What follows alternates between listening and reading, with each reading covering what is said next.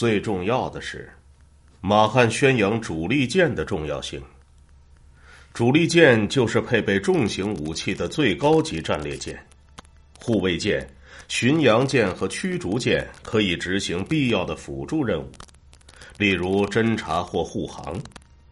但一个国家若没有配备重炮的巨舰，那么充其量只能算作是个二流海军。马汉坚持认为，战列舰构成的舰队每次都必须作为统一集中的整体。进行联合作战，将战舰分开，或者战舰过度分散，是造成海军悲剧的典型错误，也是在整个海战史上再三犯的错误。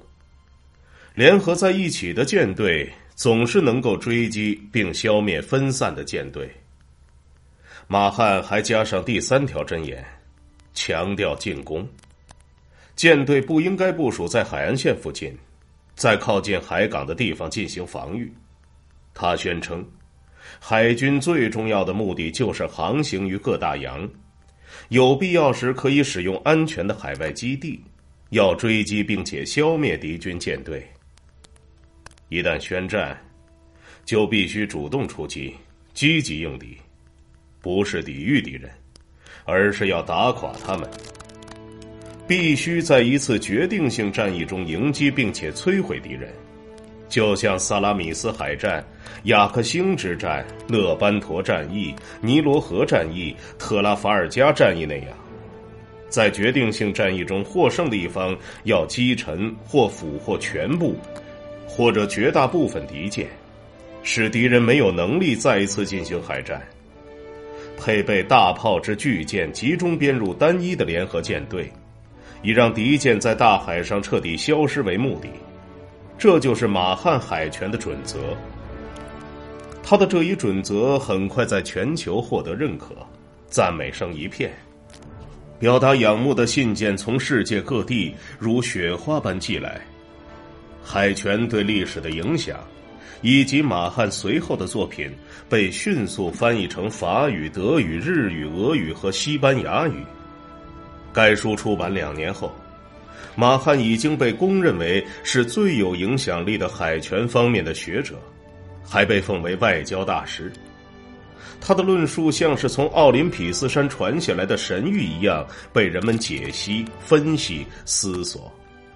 从一八九二年开始，每个人都会引用马汉的主张。一名崇拜马汉学说的法国人写道。讨论海权的人努力证明他们与马汉的观点一致。据说，在英国，皇家海军的每一个军官都读过马汉的书，或者假装读过他的书。威廉·格莱斯顿首相说：“海权对历史的影响是当代最优秀的书。”在议会上，只要提到马汉的名字，所有的争论都会立马停止。一八九四年。马汉获得了牛津大学与剑桥大学的荣誉学位，在皇家海军俱乐部晚宴上，曾有这样一个祝酒词：“刚刚投票通过用于扩充海军的三百万英镑，是我们欠马汉上校的债。”在德国，德皇威廉二世跟友人说：“现在我并非只是随手翻一翻马汉的书。”而是在狼吞虎咽般的阅读，并且努力把整本书背下来。在每个方面，这都是一本一流的书，一本经典之作。这位德国皇帝命令海军大臣阿尔弗雷德·冯·提尔皮茨把海权对历史的影响的译文放到德国海军的每一艘军舰上，并且公开表示，每个军官都应该阅读这本书。在马汉思想的深深影响下，一战前英德之间展开了海军军备竞赛。从某种意义上来说，一战就是由此引发的。但是，受到马汉的文字影响最深、最久远的国家是日本。马汉自己也这么认为。他评论说：“我的作品被翻译成日语的最多。”比其他任何语言都多，而且说没有任何国家比日本更关心和在意这一领域。一八九四年，海权对历史的影响被日本海军军官合力翻译成日语，并相互传阅。日本陆海军大学都将其作为课本。该书还被呈送给明治天皇和家人皇太子。日本海军大学校还曾试图请马汉执教，不过失败了。马汉决定性战役的理念与宫本武藏的理念遥相呼应。宫本武藏是十六世纪伟大的武道家和剑术家，他宣称：“全神贯注，一击制敌。”海军大将东乡平八郎曾有书法作品赞颂他。